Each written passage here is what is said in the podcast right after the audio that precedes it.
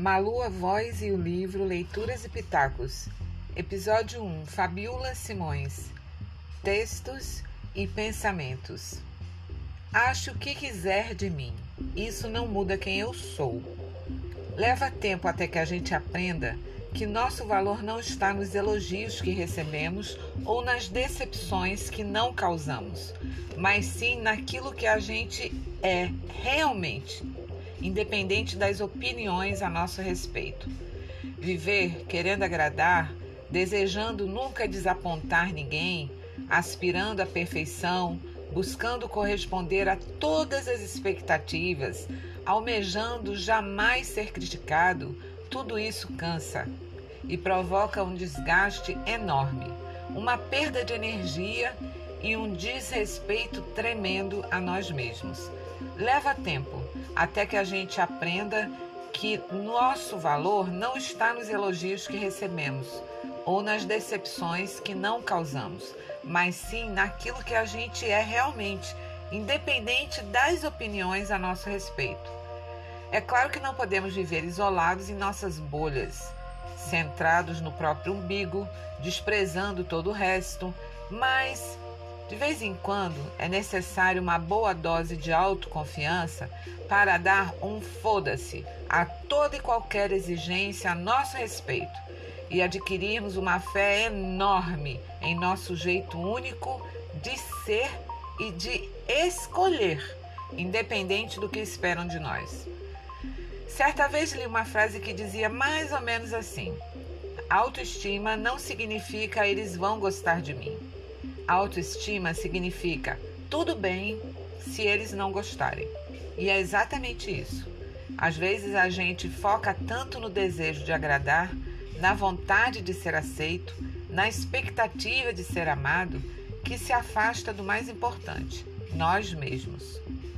Quando o nosso desejo de ser amado pelo outro supera o respeito que temos por nós mesmos, perdemos a capacidade de impor limites e de dizer não, de nos resguardar, de nos reservar o direito de seguir o nosso coração.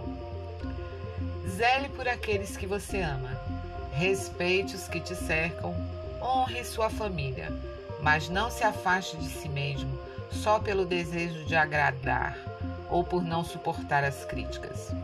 Viver querendo agradar nos torna marionetes na mão de quem se vale da boa vontade alheia para satisfazer os próprios caprichos. Frustrações fazem parte da vida e, vez ou outra, você irá frustrar ou decepcionar alguém. Mas isso não coloca por água abaixo todo o valor que você tem. Aprenda a suportar a ideia de que você não é infalível. Você também erra, você também tem limites, também é imperfeito e está tudo bem. Faça o seu possível e peça a Deus que cuide do impossível. Você não controla tudo, não dá conta de tudo, não é infalível. Absolva seus erros, perdoe suas limitações, respeite seu tempo.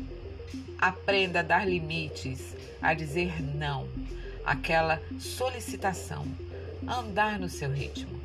Você irá descobrir que aqueles que te amam e te respeitam não deixam de estar a seu lado quando algo não sai conforme combinado.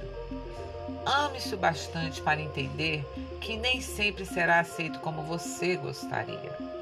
Está tudo bem.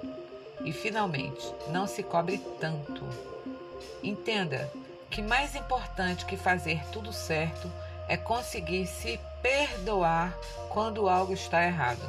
Pois, como diz o ditado, seja uma boa pessoa, mas não perca seu tempo provando isso. Muito legal, né?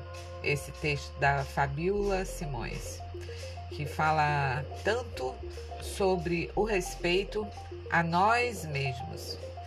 E essa nossa necessidade de estarmos trabalhando todo o tempo para sermos aceitos, para sermos os certos, para sermos perfeitos, para fazer sempre o que esperam de nós. E olha, são tantas pessoas que a gente convive que a gente vai agradando um aqui, agradando o outro ali, abrindo mão de uma coisinha aqui, de outra ali, e no final das contas, quem eu sou, aonde estou, a que vim, para onde vou, a gente acaba ficando perdido. Então, de verdade, é maravilhoso agradar as pessoas, mas é muito bom a gente ter a liberdade, a gente ter a coragem de sermos quem de fato somos. Se teu amigo te sacaneou, conversar, dizer para ele, expor, falar, né? Se você tem que tomar uma decisão de algo que vai chocar as pessoas, de algo que provavelmente as pessoas não vão compreender, conversar, colocar as suas necessidades acima da necessidade de ser aceito, compreendido. Porque uma coisa é certa, quando a gente se respeita, as pessoas nos respeitam. E cada um é um mundo, cada um é um universo. Eu não posso viver a minha vida pautada no universo alheio. Eu tenho que viver segundo as minhas vontades, as minhas necessidades e principalmente as minhas escolhas. E tudo isso vem lá do coração. Isso não está no nosso campo mental.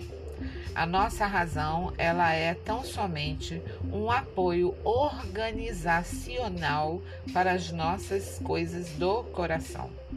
Porque você pode racionalizar planejar, fazer uma coisa, achar que está fazendo o melhor para você, mas será que é aquilo que você quer? Nem sempre que a razão diz para nós que é melhor para nós é aquilo que vai nos completar. O melhor para nós, creia, é aquilo que nos faz sentir bem, livres, felizes e por vezes muito completos.